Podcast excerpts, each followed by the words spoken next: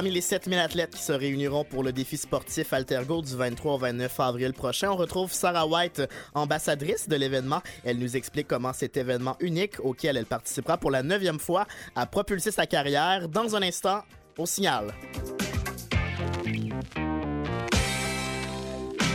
Kevin Breton, très heureux de vous retrouver au micro d'Ossignal en ce vendredi 20 avril. Effectivement, la grande messe du parasport montréalais va débuter lundi avec le défi sportif.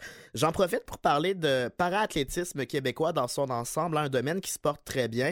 Je sais pas si vous avez suivi les prouesses de Diane Roy, la Cherbrouquoise, qui revient d'Australie des Jeux du Commonwealth avec une médaille de bronze remportée aux 1500 mètres des Jeux. Euh, Diane Roy a 47 ans, elle ne ralentit pas, mais elle peut dormir tranquille la relève est prête à reprendre le flambeau, grâce notamment à Sarah White qui est avec nous en studio. Bonjour Sarah. Bonjour, merci de me recevoir. C'est un énorme plaisir. On va pouvoir discuter ensemble en deuxième portion d'émission du défi sportif, mais euh, j'aimerais qu'on apprenne à te connaître. D'abord, toi, le sport occupe une place importante dans ta vie. Est-ce que tu peux me dire comment le sport est entré dans ton quotidien? Dans le fond, j'ai commencé à faire du sport à l'âge de, à l'âge de deux ans. Euh, j'ai toujours été très active.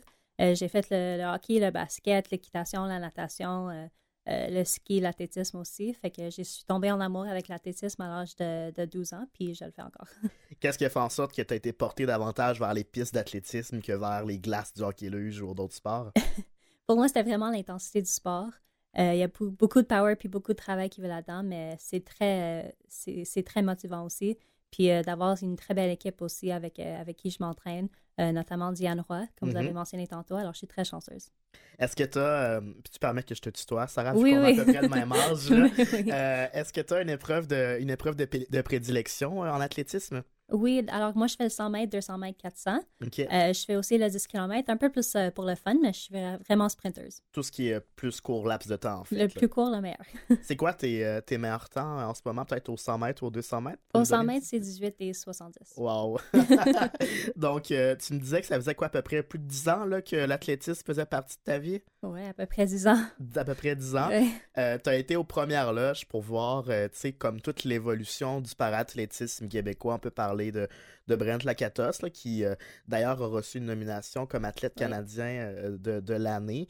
Euh, on peut penser à, évidemment André Vigé, quoi qui est peut-être un petit peu jeune pour l'avoir vu courser, André. Oui, j'ai jamais eu la chance de, le rencontrer, mais Brent Lakatos, oui, on est, on est très proche. Donc, il y a comme plusieurs grandes figures. puis comme je disais, tu étais aux premières loges pour voir son évolution. Qu'est-ce que selon toi a changé dans le parathlétisme québécois depuis 12 ans, côté peut-être évolution technologique, côté performance, côté compétition? c'est vraiment l'équipement qui a beaucoup changé. Mm-hmm. Euh, on, cherche toujours des améliorations. Alors, ça a beaucoup évolué depuis, euh, depuis que j'ai commencé. Mm-hmm. Alors, j'ai vraiment eu la chance de, voir cette évolution. Si on voit les chaises euh, que les athlètes utilisaient quand le sport était, était tout neuf, mm-hmm. on, on dirait même pas que c'est le même sport. Alors, j'ai vraiment la chance de voir cette évolution, puis on continue à s'améliorer. Est-ce que tu dirais que côté, disons, visibilité médiatique depuis 12 ans, tu as aussi ressenti qu'on donnait plus d'attention aux athlètes du parasport? Je dirais que depuis 2012, il y a beaucoup plus d'attention qui est misée sur, euh, sur les sports adaptés. Euh, je dirais que c'est vraiment les Jeux paralympiques à, Londres qui, qui, a fait cette boom-là. Mm-hmm. Puis euh, c'est ça, ça s'améliore encore. Même avec le défi sportif, c'est la même chose. Depuis que j'ai commencé, il y a tellement une grosse amélioration côté médias. Mm-hmm. Une plus grande attention. Puis t'es pas la première, euh, Sarah, à nous dire qu'effectivement, les Jeux de Londres 2012, semble-t-il, a vraiment comme servi de tremplin pour la, visibilité médiatique. Est-ce que tu peux nous parler de, de ton année du point de vue sportif? Ça ressemblait à quoi côté entraînement, côté compétition? Est-ce que tu étais bien occupé? Euh, cette année, c'est plus une année, euh, une année off pour nous. Euh, c'est sûr qu'il n'y a pas de, championnat du monde ni de Jeux paralympiques, alors on, s'entraîne pour les prochaines années. Mm-hmm. Alors, c'est vraiment une préparation en, raison de ça. Alors, cette année, je fais Fast Cow et je fais Desert Challenge, des compétitions à Arizona puis à Illinois, en Champagne. Alors, euh, je m'entraîne pour ça, puis euh, c'est ça. J'ai les yeux sur euh, Tokyo en 2020. Évidemment, oui. donc, les compétitions dont tu m'as mentionné, si on veut garder un œil là-dessus, c'est cet été que ça va se dérouler. C'est quel mois, est-ce qu'on sait? Oui, dans le fond, c'est au mois de mai, tout de suite après le défi sportif, à peu près deux semaines plus tard, puis aussi au mois de juin. Donc, le défi va te servir de, de, bon entraînement avant ces compétitions-là. Est-ce que tu peux... Ben, en fait, c'est que tu reviens d'une blessure en ce moment. Tu as été opéré, puis tu as pris une année, si on peut dire sabbatique, là, où tu n'as pas pu t'entraîner. Qu'est-ce qui s'est passé? dans le fond, j'ai une opération dans le dos, quelque chose qui s'appelle Adjacent Segment Degeneration. OK. Alors, c'est ça, j'ai eu l'opération au mois de juillet de l'année passée. Et j'ai dû prendre quelques mois après l'opération pour, pour guérir toutes les blessures. Mais mm-hmm. là, je suis revenue et je suis contente d'être de retour. Qu'est-ce qui a causé cette opération-là? Est-ce que c'est ta condition, c'est l'entraînement ou c'est un mix des deux? C'était un peu un mix des deux. Je fais du sport depuis que j'ai deux ans. Euh, puis j'ai des tiges dans mon dos depuis que j'ai euh, neuf ans. Alors, euh, je mets beaucoup de pression sur mon corps. Euh, avec les sports. Alors, ça vraiment, euh, c'était un peu un mix des deux. Mhm. J'ai jamais essayé de, de, courser dans un fauteuil roulant de course, mais je me mhm. suis déjà installé dans un fauteuil roulant de course. Puis c'est ah, pas. Ouais, j'étais pas très bon. Faudrait jamais qu'on fasse une course, toi et moi. Ben non, ça prend du temps pour s'habituer. mais, euh, tu sais, on, on, on, dirait que c'est pas très confortable, un fauteuil roulant de course. Est-ce qu'à la longue, à l'usure, il faut prendre des soins de physiothérapie pour prendre soin de son corps pour éviter des blessures? C'est sûr que oui, il faut toujours faire très attention, parce qu'une fois qu'on est blessé puis on ne se fait pas attention, euh, on peut aggraver la situation. Fait que pour moi, c'est très important.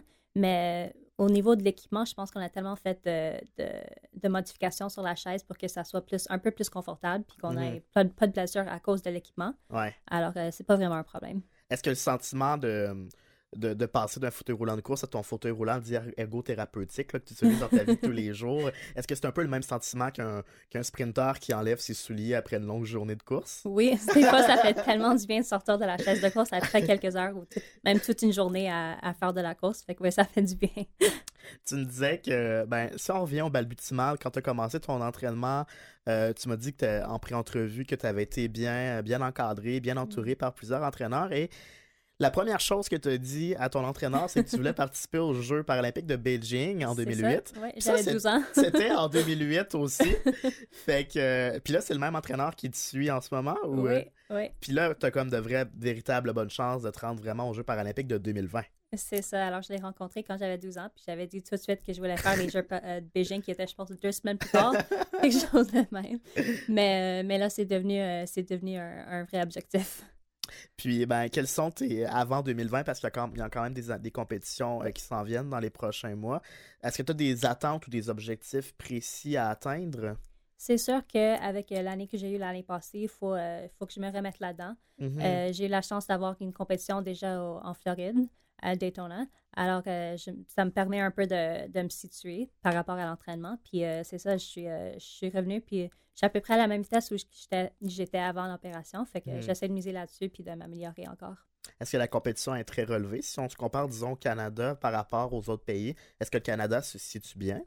Je dirais que oui, surtout euh, les dernières années, on s'améliore beaucoup. Mm-hmm. Euh, même si on voit les Jeux Commonwealth, on avait Diane Roy puis euh, même Alexandre Dupont qui, Dupont qui a gagné sa médaille d'or. Mm-hmm. Alors, c'est bon pour le Canada. Tu as aussi fait l'objet d'un excellent reportage de Robert Frozy à Radio-Canada avec Lee Leclerc. C'était franchement une superbe histoire qu'on va mettre sur notre site Internet. On invite évidemment les auditeurs à aller lire ça. Ah, Donc, effectivement, Lee Leclerc aussi, là, qui est comme une autre vedette montante du, du parathlétisme canadien. mais en pré-entrevue, tu me disais que on a un petit peu tort d'envisager ou de percevoir l'athlétisme comme un sport individuel parce qu'il y a tellement un grand travail qui est fait en collaboration avec les entraîneurs, puis même avec les compétiteurs. Que à tes yeux, c'est plus un sport d'équipe. Pourquoi? À mes yeux, oui, c'est vraiment un sport, un sport d'équipe. Euh, je m'entraîne avec, euh, avec une équipe à, à tous les jours, puis avec mes entraîneurs. Euh, on, on, on, on s'aide entre nous autres, puis c'est ça, j'ai la chance de, m'entraîner avec Diane aussi. Puis je la considère un peu comme un une troisième entraîneur. Ouais. Alors c'est vraiment un travail d'équipe. Il n'y a personne qui peut faire ça toute seule. Ouais, c'est vraiment un mentor pour toi. C'est ça, ouais. Tu es originaire de quel coin? Moi, je suis euh, de Pierrefonds à Montréal. Pierrefonds, ok. J'aurais peut-être pensé que tu étais de Sherbrooke, toi aussi. Non, non, non, j'ai l'accent anglophone. ben, à Sherbrooke, des fois, il y a des petits cantons un peu anglophones aussi. Là, euh, mais donc, ce que tu nous dis, c'est que tu n'as pas choisi l'athlétisme en fauteuil roulant plus que le basketball parce que c'est un sport individuel puis tu préfères le sport individuel. Ça n'a pas vraiment rentré en ligne de compte. Non, pour moi, c'est autant un sport d'équipe que le basket, puis le hockey, puis les autres que j'ai fait aussi. Euh, on parlait de, du rôle de mentorat de Diane Roy, mais aussi de Chantal Petitclerc qui ont eu euh, sur toi, parce que tu t'es littéralement retrouvé dans le siège, dans le fauteuil roulant de Diane Roy. D'ailleurs, on avait parlé euh, avec euh, le Comité paralympique canadien dans une émission précédente qui nous, nous expliquait que l'athlétisme en fauteuil roulant, c'est un sport qui est euh, très coûteux sur le plan financier, mais qu'heureusement, il y a comme une espèce de leg qui se transmet de génération en génération. Mmh. Puis c'est comme ça que tu as pu comme profiter d'un fauteuil roulant à moindre coût. C'est ça, quand j'ai commencé, j'ai eu la chaise de, de Chantal Petitclerc. C'était la chaise avec laquelle elle, a gagné une médaille d'or au championnat du monde en 2006. Wow! Oui, alors à 12-13 ans de me retrouver dans une chaise comme ça, euh, j'ai vraiment eu cet honneur-là. Puis euh, je trouve que les, ceux qui commencent, euh, les athlètes de la relève, sont bien encadrés à ce point-là. On a plusieurs chaises avec même Parasport Québec qu'on peut les emprunter pour, mm-hmm.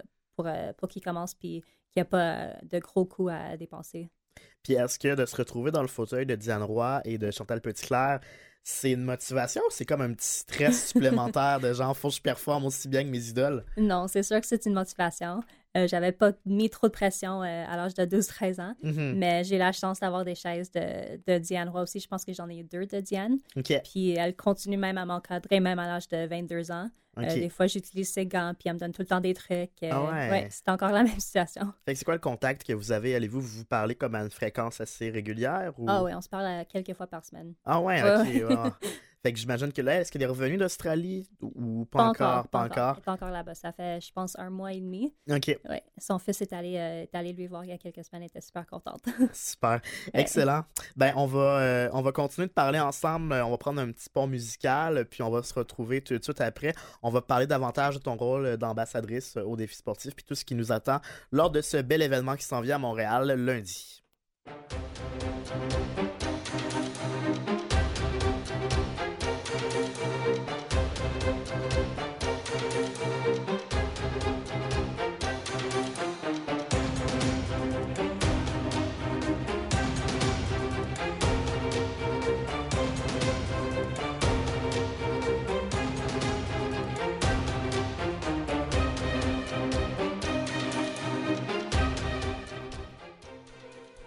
Ce sera donc, comme on le disait, la 35e édition du défi sportif qui va débuter lundi. C'est un événement unique en son genre puisque des athlètes de plus de 120 écoles ou de centres de réadaptation vont avoir la chance de côtoyer l'élite internationale euh, du parasport cette année. Altergo a décidé de miser sur euh, des euh, ambassadeurs, ambassadrices, donc Amy Chai qu'on a reçu ici à l'émission et Sarah, Sarah, White qui est toujours avec nous, elle qui pratique le para-athlétisme. Sarah, on a parlé de comment le sport est entré dans ta vie, mais j'aurais aussi pu te poser la question comment le défi sportif est entré dans ta vie parce que c'est à peu près la même réponse. C'est ça, j'ai commencé même avec le défi sportif. Je suis allée voir euh, la course du 10 km. Uh-huh. Puis c'est là où j'ai rencontré Chantal et Diane. Uh-huh. Et euh, ça m'a donné vraiment le goût puis euh, la motivation pour commencer. Qu'est-ce que qu'est-ce que tu aimes le plus de cet événement? C'est vraiment c'est, c'est le fait que le défi sportif unit les athlètes de la, de la relève et de l'élite. Alors, moi, j'ai eu la chance de rencontrer Chantal et Diane et plusieurs autres aussi. Mm-hmm. Puis, on a eu la chance, même l'année, euh, l'année d'après, de, de, faire une course ensemble. Alors, euh, c'est vraiment une très belle expérience pour unir ces athlètes de la relève et de l'élite, puis aussi de voir le niveau de compétition, même mm-hmm. international, parce que le défi sportif, euh, ça, ça attrait des athlètes de plus de 25 pays. Oui, il y a un volet compétitif très rehaussé là, dans le défi sportif. C'est ça, exactement. Parce que tu es ambassadrice, mais tu vas aussi prendre part à l'événement comme athlète. Quelle épreuve à laquelle tu vas participer? Quelle épreuve auquel tu vas participer? Je vais faire le 100, 200 et 400. OK. Ça, c'est quelle journée? Euh, c'est le samedi. Le samedi, la semaine prochaine, au complexe Claude Robillard. Euh, samedi demain ou... Non, non, samedi, la semaine, prochaine. La semaine prochaine, ça débute lundi au complexe Claude Robillard. C'est ça, exactement. Super. Euh, donc là, je le disais en introduction, c'est ton neuvième euh, défi sportif. qu'est-ce qui te qu'est-ce qui te motive à toujours retourner à cet événement-là pour que ça devienne un incontournable à chaque année pour toi? Sauf en cas de blessure. c'est difficilement un incontournable. Euh, on fait le 10 km avec le défi à chaque année. Alors cette année, on, a changé ça un peu. Ça va être un, crépuscule. Mais pour nous, ça débute vraiment la saison. Fait que ça commence au mois de mai. Puis euh, mm-hmm. c'est vraiment l'ouverture de la saison. Puis après ça, normalement, c'est la première fois qu'on sort dehors. Ouais, c'est comme le coup d'envoi de la saison. C'est ça, avec les hivers qu'on a au Canada. on finit d'hiberner, on retourne sur les pistes. C'est ça, oui. Euh, donc, ben, ton rôle d'ambassadrice, ça va être en fait un rôle médiatique, on peut le deviner parce que tu es ici avec nous aujourd'hui. Puis ça va être quoi sinon, à quoi tu vas servir concrètement comme ambassadrice? Ben, moi, mon but, c'est vraiment d'aider les athlètes de la relève. Alors, il y a quelques années, j'ai fait ce, même projet avec le défi sportif. Puis c'était moi l'athlète de la relève, de la relève et j'étais avec Diane Roy, qui était de l'élite. Alors, ah. j'ai la, la chance maintenant de, d'agiter comme mentor, mentor pour, euh, pour les jeunes. De redonner au suivant, en fait. C'est comme un retour du balancier à ce moment-là. Oui, c'est ça mon objectif. Super intéressant. Puis, euh, si je te demande euh, ton plus beau souvenir du défi sportif parmi tes participations, ce serait lequel? Ben, il y a deux ans, je sais que Diane Roy venait d'accoucher. Fait que je pense qu'elle revenait de, de son accouchement, c'était six semaines plus tard, quelque chose de même. Puis elle est tellement en forme qu'elle était capable de faire le 10 km mais on le faisait à peu près à la même vitesse. Fait que j'ai eu la chance de vraiment participer euh, au défi euh, avec Diane Roy, puis de, vraiment la suivre. Puis on a fait le, 10 km ensemble. C'était super le fun. Côte à côte euh, avec ton idole. C'est ça, j'ai un PB de, je pense, deux minutes sur un 10 km. Alors ça a fait une grosse différence. à ce moment-là, tu la connaissais déjà ou c'est comme à ce moment-là que vous êtes plus liés d'amitié? Non, on était déjà très proches, mais on est définitivement, définitivement pas de la même vitesse. Alors pour moi, de faire un événement avec elle, c'était super le fun. Est-ce que tu as l'intention de courser jusqu'à 47 ans comme ton oh idole? Oh my God! Ben, j'espère que je serai encore en forme. J'espère. ben, moi aussi, je te le souhaite certainement. Puis sinon, en parallèle à ta carrière d'athlète, tu es également euh, étudiante. Tu termines des études en droit et marketing. Peut-être que tu peux nous en glisser un mot? Oui, alors euh, je termine euh, au John Molson School of Business dans quelques semaines. Je finis mon dernier examen le 1er mai. Alors ça achève. Mais c'est ça. Alors maintenant, je, me cherche un, un emploi full-time puis à m'entraîner aussi conciliation sport-études, ça se passait comment de ton côté? J'ai commencé à faire ça à l'âge de 12 ans. Fait pour moi, c'est vraiment une habitude mhm. euh, d'étudier quand je fais des compétitions puis des camps d'entraînement. C'est euh, ma normale aussi. Mhm. pour moi, je suis habituée. Super, ben merci beaucoup. On va reprendre un petit pont musical, puis après, je vais vous donner en rafale tous les événements sportifs qui vont être à mettre au calendrier pour le défi sportif.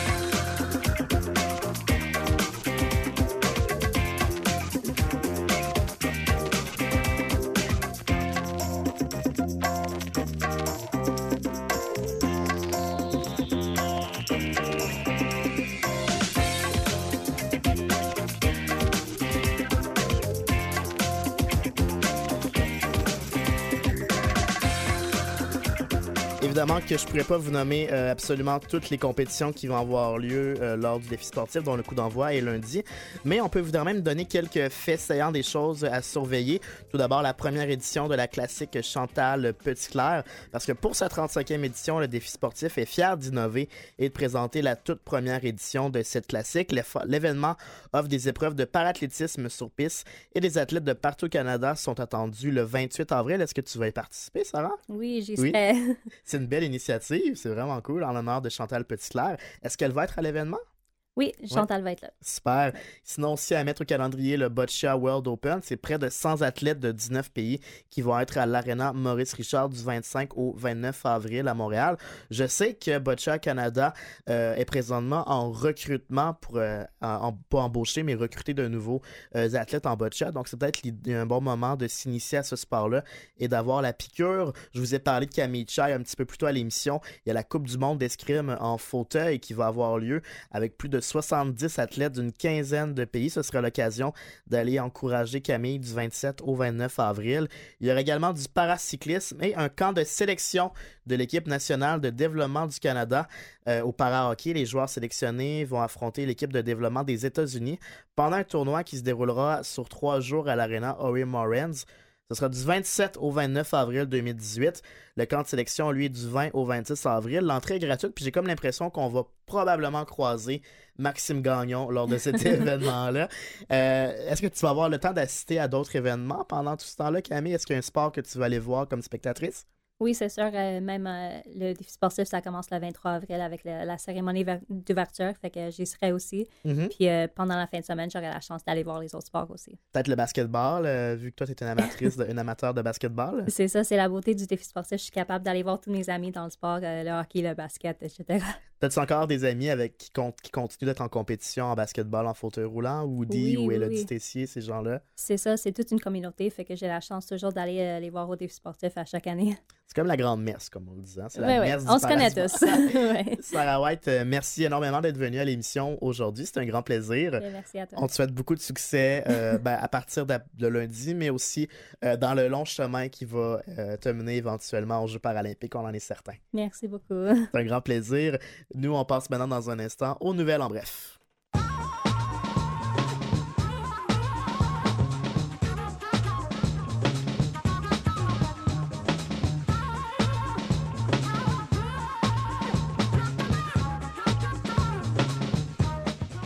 La joueuse de basketball en fauteuil roulant, Elodie Tessier, est l'une des 23 récipiendaires du programme de bourse Cascade au sein de la Fondation de l'athlète d'excellence.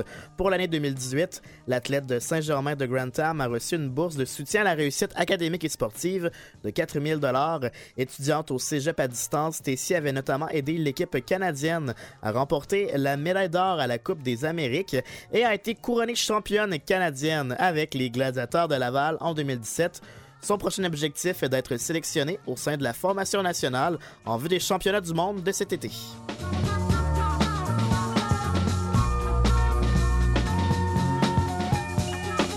signe que sa saison 2017 fut exceptionnelle, Brent Lakatos est l'un des trois candidats en nomination au prix Jack Davies, Davis remis par Athlétisme Canada à l'athlète canadien de l'année dans cette catégorie. Il sera opposé à Melissa Bishop et Mohamed Hamed. Ces trois athlètes sont également en nomination pour le trophée Phil Awards remis à l'athlète sur piste de l'année.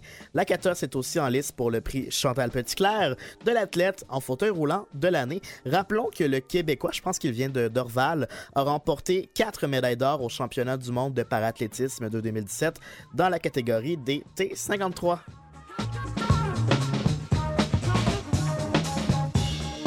Un autre athlète qu'on a reçu à l'émission, si décidément on va tous les avoir passés, Dean Bergeron, qu'on a interviewé il y a quelques semaines, ben, il va avoir une glace à son nom. Lui qui est nouvellement intronisé au Temple de la renommée de Parasport, euh, n'en a pas terminé avec les honneurs, décidément. Le multiple médaillé paralympique aura maintenant un aréna à son nom, une glace à son nom dans sa ville d'origine, à la baie, au Saguenay. C'est la glace numéro 2 du centre Jean-Claude Tremblay qui portera désormais le nom de Dean Bergeron, une initiative du conseiller municipal de Saguenay, Reynald Simard. La glace 2 est d'ailleurs adaptée pour le para-hockey, ça tombe bien.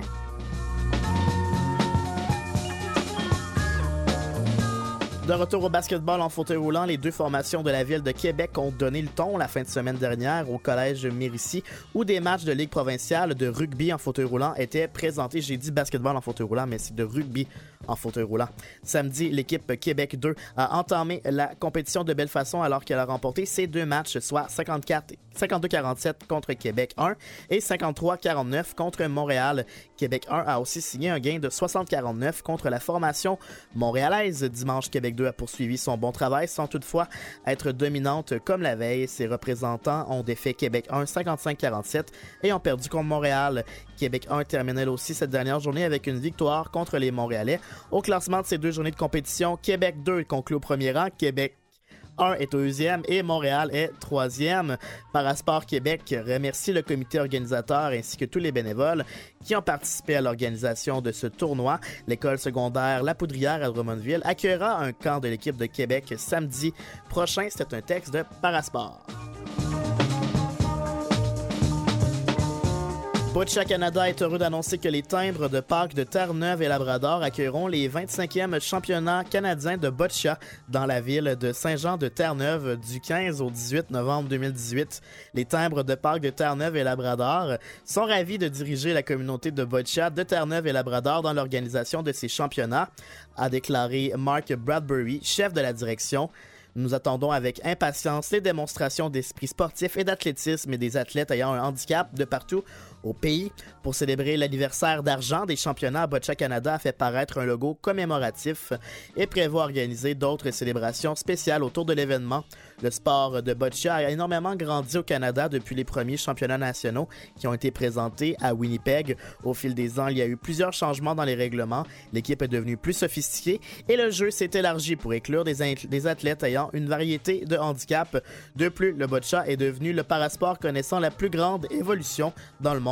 Mais ce qui n'a pas changé, c'est la, passion des participants. Les championnats seront professionnellement diffusés en direct sur le site internet de Boccia Canada ainsi que sur leur page Facebook et YouTube.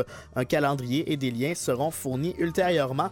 Par ailleurs, l'Association canadienne de sport pour paralytiques Célébro travaille avec ses partenaires afin de soutenir une délégation qui prendra part aux Jeux mondiaux CPISRA qui aura lieu en Espagne du 4 au 17 août 2018. Cette équipe sera formée des sports suivants athlétisme, boccia et natation. Les critères de sélection sont sur ccpsa.ca.